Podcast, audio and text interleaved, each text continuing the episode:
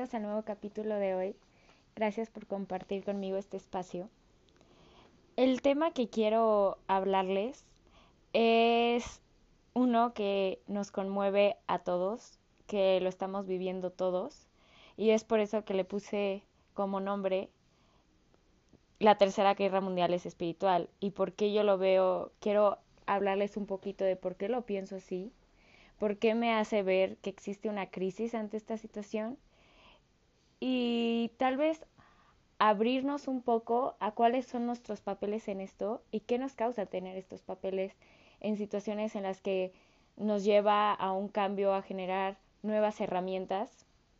Y para empezar, la situación de confinamiento por el COVID es genérica. En general, esto aquí no existen diferencias, ya no hay clases sociales, lo estamos viviendo todos y es una crisis en todo sentido.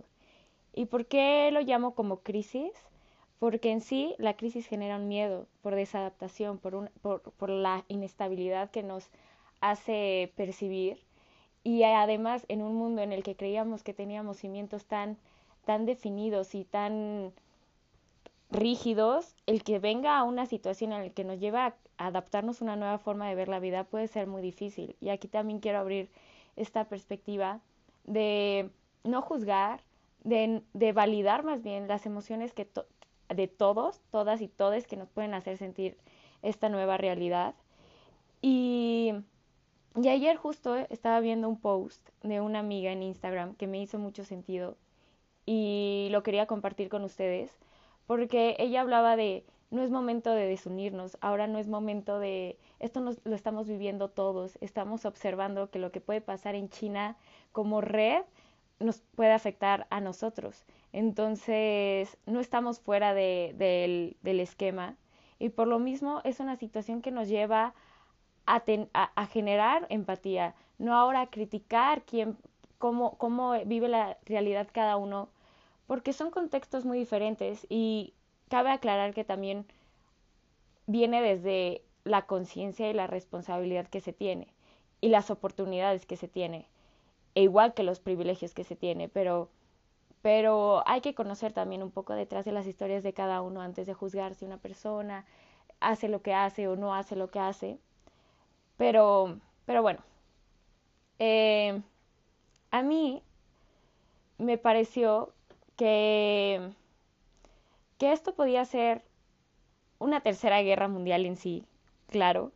¿Por qué? Porque creo que está generando crisis en todo sentido, tanto económico como política, como existencialmente, nos causa incertidumbre. Y así como yo lo veo como una tercera guerra mundial, porque históricamente siempre se ha visto un postguerra muy, muy claro. Y en la Primera Guerra Mundial vimos los, los locos años 20 y todo era euforia. Y luego sucedió la Segunda Guerra Mundial y fue el boom y la tecnología y personas que decían yo ya no estoy de acuerdo con ir a la guerra y cambios de ideales. Y creo que en este momento estamos viviendo una realidad la cual ya no es una forma de ver la vida hacia lo externo, no hacia lo socialmente visto, sino es más espiritual, porque viene a trabajar con nosotros mismos. En realidad, viene a, en, en esta situación crítica, tal vez, ¿qué pasaría si lo observáramos desde un, tal vez esto está pasando para que la vida en sí se sacudiera y nos hiciera ver que en realidad lo que creo que es mi realidad completa es posible que no lo sea. Y, y aquí se alinea mucho con los roles, que es lo que quiero hablar más adelante pero el por qué nos aferramos a ciertos papeles que nos pueden causar muchísimo sufrimiento, sufrimiento, o sea, porque una cosa es dolor, que es una emoción humana, que es normal sentirla, que hay que permitirla sentirla y no negarla, no anestesiarla, pero el sufrimiento ya es este aferramiento, este apego a no querer soltar. Y eso viene mucho más de la mente y de los papeles y roles que te genera la mente. Pero bueno, en sí, ¿por qué lo llamaba espiritual? Porque por primera vez tenemos el privilegio en sí para eh, eh, muchos tienen ese privilegio o, ya mejores formas en las que hasta con la tecnología, la evolución de la tecnología, siendo seres sociales podemos vincularnos desde herramientas como, los, como Zoom o cosas así, pero en sí todos nos estamos encerrando en casa o estamos limitando eh, los grupos sociales, las, las reuniones. Y aunque es diferente para cada edad y para cada situación, la noticia general es quédate en casa. Y eso significa quédate contigo mismo. Y aquí me gustaría generar como este cuestionamiento de cómo afecta tanto en ámbitos externos, que eso sí se nota muy claro, pero también en los internos esta situación. ¿Qué es estar conmigo mismo sin tener los constantes estímulos de la vida diaria? Somos en sí una generación que constantemente vivimos con trastornos de ansiedad generalizada, con, en verdad, hay un estrés muy, muy común y es porque estamos bombardeados de cosas, estamos bombardeados de noticias, bombardeados de, de que te vendan necesidades y te creen un vacío que son totalmente socioconstruidos. o sea, un ejemplo de esto es como, no sé, la crema antiarrugas que te dice que con eso vas a ser feliz porque el, el guion social implica que no tener arrugas es belleza y eso es igual a felicidad. Y nos hace ver desde este plano físico que somos deficientes de algo. Nos crea unas necesidades de las cuales nos las creemos y por eso estamos en constante, en constante estímulo y en constante nerviosismo. Y más cuando esto pasa a ser un guion normalizado que nadie se cuestiona y que en realidad causa mucho estrés, pero nadie observa el sistema que retroalimenta este mismo estrés, que es creado por todo, hasta un sistema económico. Pero esto es lo diferente ahora que por fin ya no estás, o sea, por fin ya no te están diciendo vete hacia el exterior, pero claro que las redes sociales ahora estás en donde estés dentro de tu casa y ahora implica el ver miles de noticias, miles de cosas. O sea, en general causa mucho estrés esta situación y mucha deficiencia, puede hacerse sentir como muy deficiente, deficiente. ¿Y qué es eso? O sea, ¿qué es lo que causa esta pesadez, esta ansiedad por el COVID? En general es como este pensamiento que lo, escuchaba en mí, lo escuchaba en muchas personas recurrentemente, que era, ¿qué hago con mi vida ahora? Y eso es lo que podríamos crear como esta, esta visión de sufrimiento, porque estamos apegados a, un rol, todos, todos estamos apegados a un rol, y no es algo bueno ni malo, es algo que nos lo imponen como etiqueta desde, desde chiquitos, te imponen la, la etiqueta de yo soy. Y, es, y, y, eso te lleva el yo soy, el yo soy niña, el yo soy niño, el que nazcas y ya te pongan un género, ya te pongan una forma de, de ser, ya te digan todo. Eso nos hace ver a nosotros mismos como que todo es personal, están encerrados en este guion de la mente de tengo rol de soy estudiante, soy eh, psicóloga, soy mamá, soy tía, lo que sea, hace que todo sea personal. Todo lo que me cause conflicto es porque va hacia mi persona, porque mi rol me hace ver, y esto es, se puede hablar desde diferentes lenguajes, tanto el ego como en filosofía budista o el yo en psicología, pero en general es esta, es esta voz en tu mente que te dice quién eres y te, a veces te limita a dejarlo que, a dejar ser, por definirte, por, y esto es muy normal, en general, no, o sea, es, no es malo, no es, o sea, es, es un producto de la mente, la mente está hecha también para eso, es, es basado en corriente gestal, nuestra mente encuadra cosas y engloba cosas de manera en las que encierra y etiqueta y diferencia y es cómodo para la mente. Es como esos ejercicios en donde no se une el círculo, pero tu mente lo ve como un círculo completo. Tendemos a hacer eso. Es, y, y no es ahora enjuiciar la mente, sino observar que nuestra mente puede trabajar de esa forma y esa forma nos puede causar sufrimiento, sin juicio. No es desde ahora el rechazo de que pienso así y ya no quiero pensar así, sino es, ok, así como mi corazón tiende, o sea, mi corazón está hecho para latir, mi mente tiende a tener pensamientos que a veces me engloban en ciertos papeles y, y es lo que quiero llevar el día de hoy al el, el capítulo, que es, ¿cuáles son nuestros papeles? ¿Nos gustan nuestros papeles? ¿Creemos que somos nuestros papeles? ¿Y qué implica decir que, que soy así? porque en, realidad mi personalidad se va completando. Constantemente somos seres dinámicos y la, y la vida es movimiento. Entonces, por eso digo que es sufrimiento cuando nos intentamos aferrar a algo que está en constante cambio. Por, e, y, que, y que con esto de la situación de la pandemia se puede provocar, que es, ok, yo por ejemplo, eh, no sé, el, hace un año acá estaba acabando mi universidad, tenía, estaba con mis amigos, estaba sumamente feliz y es como esta frase de meme de éramos felices y no lo sabíamos, porque yo en sí no sabía cuándo iba a ser el último día de mi universidad, que fue un momento, una época tan bonita en mi vida. Y dejé de, eh, primero que nada, dejé una etapa que atesoro mucho y me la quitaron abruptamente. Y luego fue este proceso de, ok, eh, me está causando mucha, mucha ansiedad esta sensación de no tener control en mi vida. ¿Y por qué creo que no tengo control en mi vida? Porque ya dejé de ser la alumna que yo creía que debía ser. Y he tenido ese papel de alumna por años y de la nada me lo quitan. O, no sé, yo tenía el papel de ser psicóloga y querer hacer estos planes dentro de un año y, las y todos mis planes cambiaron instantáneamente. Y eso es lo que nos puede causar esta sensación de, inseguridad, de, de, miedo, y es lo que quiero hablar, es, va a suceder, o sea, no implica que esto, o sea, porque está sucediendo, tenemos afuera al único depredador del ser humano, que es, que son los virus. Entonces en sí tampoco es como, esta idea de positividad tóxica de no, sé feliz, no pasa nada, tú piensa bonito, estudiate eh, y ve. No, o sea, en realidad hay, hay desempleos, están cambiando las, las cosas muy fuertes, hay muerte afuera y ¿qué nos implica el ver esto? ¿Qué nos implica desde la forma de no tomarlo como personal, sino como un proceso de la vida, un movimiento de la vida?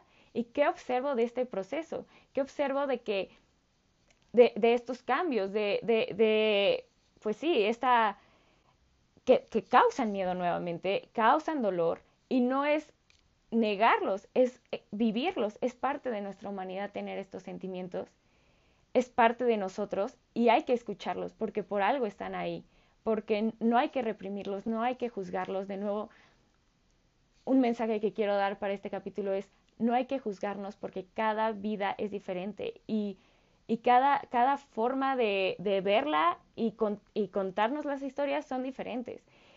Y puede causar, así como una, una forma de verla puede ser más ligera, otra forma puede ser sumamente difícil. Entonces, de nuevo, es desde este punto de unámonos y sintamos, sintamos para sanar lo que estamos experimentando. Y en general es adaptarnos a una, a una nueva forma de ver la vida. Eh, creo que está tan preciso esta evolución que llegamos hasta el punto en el que podemos tener el Internet para una forma de vínculo, como lo mencionaba antes. Existe esta perfecta evolución donde, nos llevan a una pandemia, donde tenemos el privilegio de tener una energía como el Wi-Fi y poder tener contactos y poder trabajar y y es ahí cuando tal vez ni siquiera estamos tan separados del virus. Si lo, si lo vemos de una, de una forma más física cuántica, por así decirlo, en realidad somos energía experimentándose en todas las formas. El virus es tanto yo como yo soy el virus. Y este, el virus tuvo que evolucionar hasta el punto en el que yo también humanamente, los humanos evolucionamos, a que ahora no somos soldados de guerra que salen valientemente de sus casas y a ver qué pasa, sino podemos tener esta esta comodidad algunos de, quedarnos en nuestras casas, algunos de tal vez no poderse quedar, pero sí poder limitar los contactos presenciales, eh, pues sí, que, implica el socializar, pero en sí todo, todo esto está cambiando y todo, o sea, en cierta forma, todo está perfectamente evolucionado. Y, y pues esto es lo que genera esta, esta sensación de del quédate en casa, quédate contigo mismo, escúchate a lo que está pasando dentro de ti, porque pasa esta idea de que ya no soy lo que creía ser y todos mis planes ya no son y, y todo eso me pasa, me causa sufrimiento. Y, y lo vemos como, por eso nombraba como tal vez no estamos tan separados del virus, porque ahora vemos a un virus como el, el elemento que me conflictúa la vida. ¿Y por qué lo veo como el elemento que me conflictúa mi vida? Porque mi apego al rol, al decir que yo soy, me lastima. Porque en realidad el rol que tenemos todos, lo vemos, está apegado hacia un valor. Creemos que somos más o menos o inferiores o superiores ante la comparación con otra persona y con el rol de otra persona, hasta con el mismo rol de un virus, hasta con el mismo rol de, de cualquier situación, puede ser situación, puede ser persona, siempre estamos en esta comparación. Y de nuevo, también esas comparaciones pueden hacer daño, porque si pensamos, y es normal que nuestra mente haga eso, es que es normal, es, es normalizarlo y decir, no hay, o sea, no es lucharlo, es observarlo, porque desde la observación sucede algo, hay como un chip mágico, pero sí es, sí es increíble, desaparece esa, esa reacción ante, ante, la emoción que genera el pensamiento. Y, y por ejemplo, de, de, en esta comparación, no sé si les ha pasado, pero a mí me pasa como, ok, estoy un viernes en, en la noche y hace un año estaba eh, con amigos y tomándome, no sé, o sea, estaba conviviendo y todo, y ahorita estoy en mi cuarto. Y mi mente dice, ok, ahora soy infeliz porque estoy en mi cuarto, porque me lleva a decir que antes era mejor que lo que soy ahorita.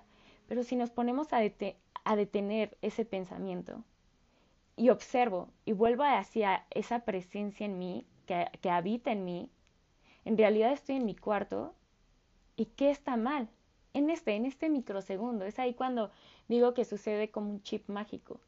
Es algo que se rompe, porque si nos adentramos y dejamos de escuchar la historia, tal vez en este momento, sin estar en el pasado, en el futuro, nos encontramos bien.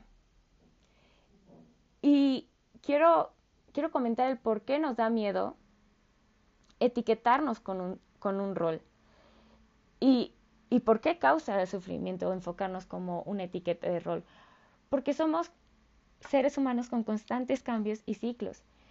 Y nos aferramos a estas ideas de que somos ciertos papeles, porque en realidad el ego, el yo, pues llamarse patata, es como ustedes gusten llamarlo, está en constante amenaza con este, con este dinamismo y lo que llamamos nuestro. En sí, no es, no es nuestro, es lo que queremos percibir y diferenciar de todos los demás. La diferencia con nuestro entorno, con el virus, con, o sea, con hasta yo me acuerdo cuando escuché la primera noticia en noviembre de que había un virus en China, yo pensaba, ay, está en China, está muy lejos. Y es increíble que no está tan lejos. Estamos íntimamente interconectados y lo que me puede llegar a pasar a mí puede aplicar, puede tener reacciones en muchos aspectos. Y, y es lo que hace que también cause sufrimiento este rol. Porque si estoy enfocado en que quiero que sean las cosas como yo quiero y que todo me sea placentero, cuando las cosas no salgan así, todo lo voy a ver como un conflicto y voy a pelear, porque eso es la vida, la vida es una, es una perspectiva y la mente nos lleva a historias que pueden crear el paraíso o el infierno, es según lo que narra esa historia. Y es detenernos un ratito a pensar qué historias nos está contando nuestra mente.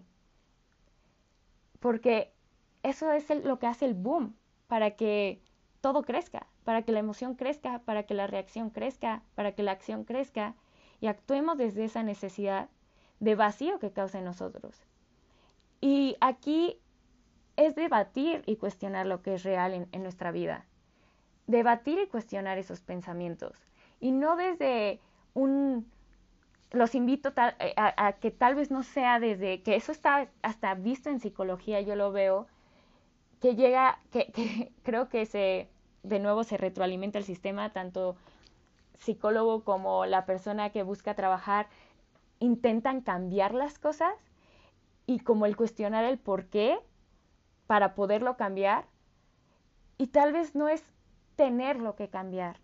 Primero es aceptar que en este momento, en este mundo físico, estamos llevando a una acción. Y llevarnos a ser el observador de nuestras emociones, de nuestros pensamientos. Al ser observador, no nos diferenciamos. No es tú eres tú y yo soy yo, sino tú eres parte de esta misma materia que me hace, que me hace formar a mí. Y no hay un uno, no hay el que sabe y el que tiene la razón y el que no lo tiene. Es todas nuestras historias son válidas, todas nuestras verdades son válidas y no son absolutas. Y lo que me está pasando cuando lo queremos cambiar, instintivamente existe la lucha, la pelea, el, el, el qué voy a hacer para evitar esta crisis, esto que se me abre el suelo y, y, me genere reactividad. Entonces es lo que hacemos. Queremos cambiar, pero al mismo tiempo estamos luchando porque no lo estamos aceptando, no estamos aceptando este presente. Y de nuevo, estamos en la historia de un pasado, un futuro. Si quiero cambiar es porque me imagino un futuro y ya no estoy concentrada en el presente. Me estoy viendo, mi mente produce estas imágenes de imaginarme en el futuro. Cuando tal vez cuando lo estoy imaginando estoy sentada en un parque y hay mil cosas que puedo observar, me puedo observar a mí misma, pero yo ya no estoy en este momento presente. Estoy en la, eh, estoy en la narrativa de la historia. Y, y de nuevo, no significa, o sea, es aceptarlo para englobarnos y apapacharnos dentro de nuestra propia humanidad. Porque así el aceptarlo, el aceptar que somos humanos, que estamos en este plano físico y sentimos enojo, miedo y, dejarnos de creer esta, esta epistemología de escasez, de vacío, que sistemáticamente se reproduce en todos nosotros como de nuevo seres sociales, las ideas de no, sé feliz, te vendo la felicidad en una cajita y te va a llegar a la puerta de tu casa. Y si te sientes mal, no llores. Y, eso nos hace negarnos y nos, y nos desvalidamos a nosotros mismos. Y cuando, para empezar, no podemos validar lo que nosotros sentimos, nos cuesta mucho también validar lo que les pasa a los demás. Porque si ni siquiera sabemos qué nos pasa dentro de, de nosotros, es muy difícil también poder comprender a los demás. Y es por eso que no significa no sentirlo, no es, no es quitarte el enojo, no es quitarte el miedo, es observarlo para que no crezca. Porque tú no eres el enojo. Tú reaccionas tal vez ante el enojo y tienes la agencia de poder reaccionar ante el enojo cuando está en escala 1 o cuando está en escala 10. Pero ¿cuándo es cuando reaccionas en escala 10? Cuando ni siquiera observaste que se estaba generando esta semilla dentro de ti. Cuando simplemente, ¡puf!, explotó porque nos cansamos, porque necesitamos sacarlo. Y cuando, y no, no es fácil en sí observar y percibir qué se sienten las emociones, menos en, de nuevo, en esta, en esta constante, en esta vida occidental de constante ajetreo, pero es por eso que es muy bueno la práctica, y era lo que hablaba en el capítulo anterior, no significa que ahora medites o yoga, a mí me sirve pero de nuevo, esa no es, esa es mi verdad, lo que significa que tal vez no es una verdad tuya, pero puede ser que tu verdad y tu presencia y cuando te encuentres en ese momento y seas tu observador, es cuando estés dibujando o cuando estés cantando o cuando estés jugando fútbol. Todos sabemos en ese momento cuando dejamos de ser lo que creíamos ser y estamos nada más en el momento. Y ahí implica que nos aceptamos y no luchamos contra el aprendizaje, nos dejamos fluir, no hay resistencia. Porque lo que me está generando esto del sufrimiento es el apego que tengo con mi narrativa y el apego que tengo con, con, con, con la historia que me estoy pintando. Y de nuevo, no es que te deje de doler, es que aceptes que va a doler, tener la sensación, hasta sentir en qué parte de nuestro cuerpo está el dolor. Y ser amorosos con nosotros mismos. Y de nuevo, es diferente a esta ola de vete al espejo. Y creo, claro que funciona y es muy bonito, pero, o sea, no es dítelo y ya piensa bonito y va a cambiar tu chip. No, es una práctica, es un trabajo. Todos, todos, o sea, hasta lo que, los que creíamos como iluminados. A mí me, me encanta esta historia de un gurú de la India, Ramdas, que él habla de eso. Él ya era un maestro del budismo y él decía, yo siento todas las emociones porque soy humano. Lo que me diferencia es que yo, la, yo observo cuando está en el nivel 1, intento manejarla desde ahí y intento trabajar con esa voz y con esa herida que en general me está contando esta historia, porque viene desde una herida, desde un dolor.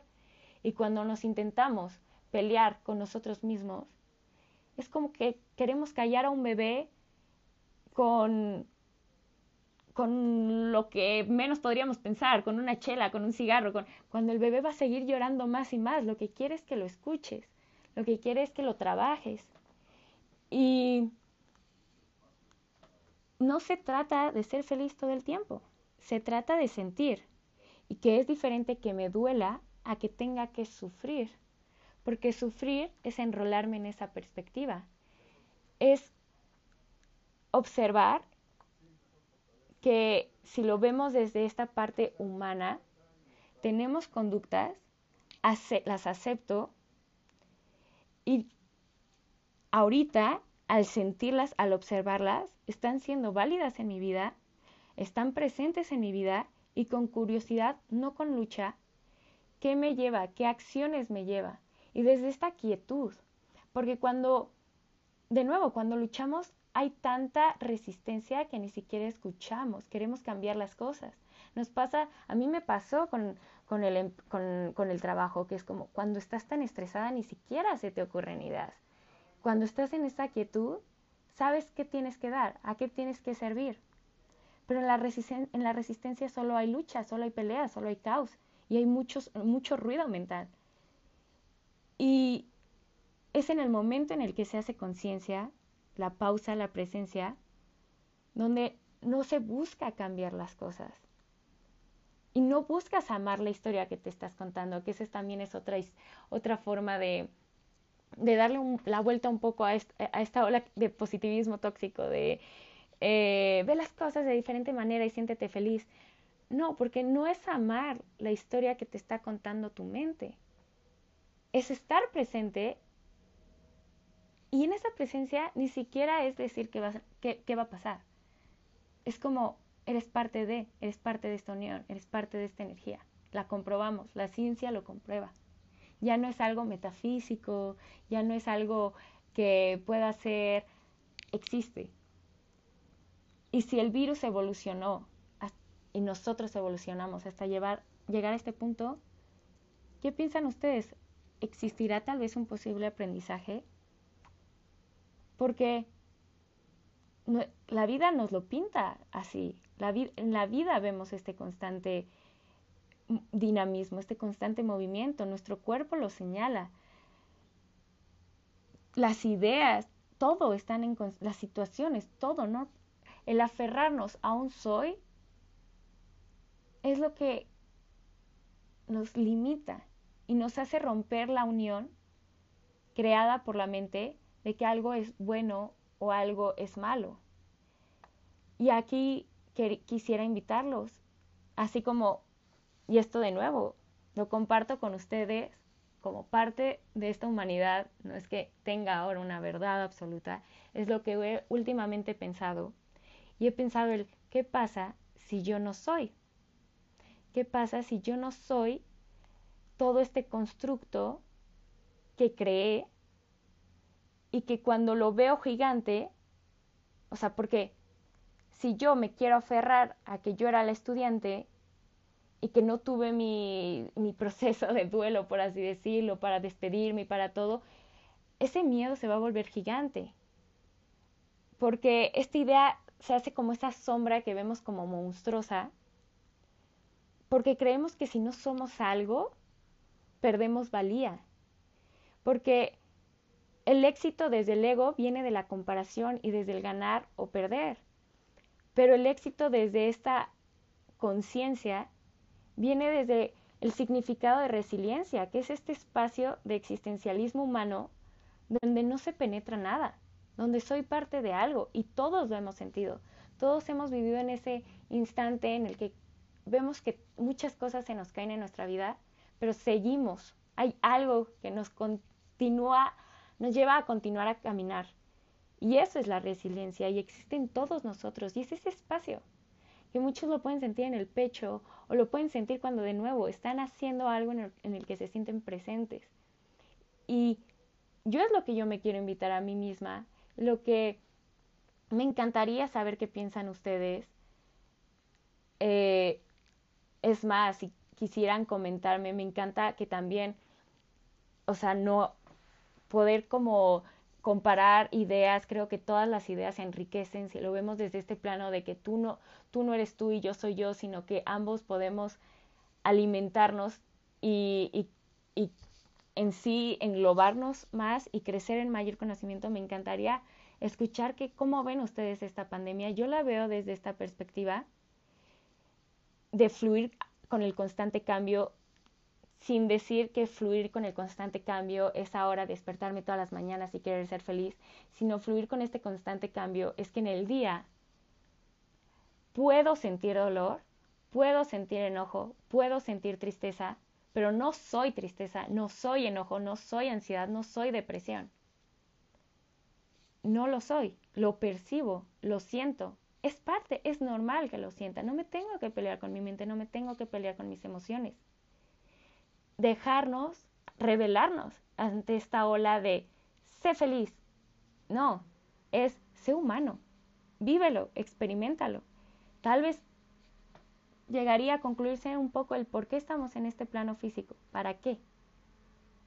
O dejar de pensar el para qué o por qué, sino el ser, ser en este plano físico, ser de nuevo esta materia, esta energía que se quiere ver en diferentes formas y experimentarse en, diferentes formas.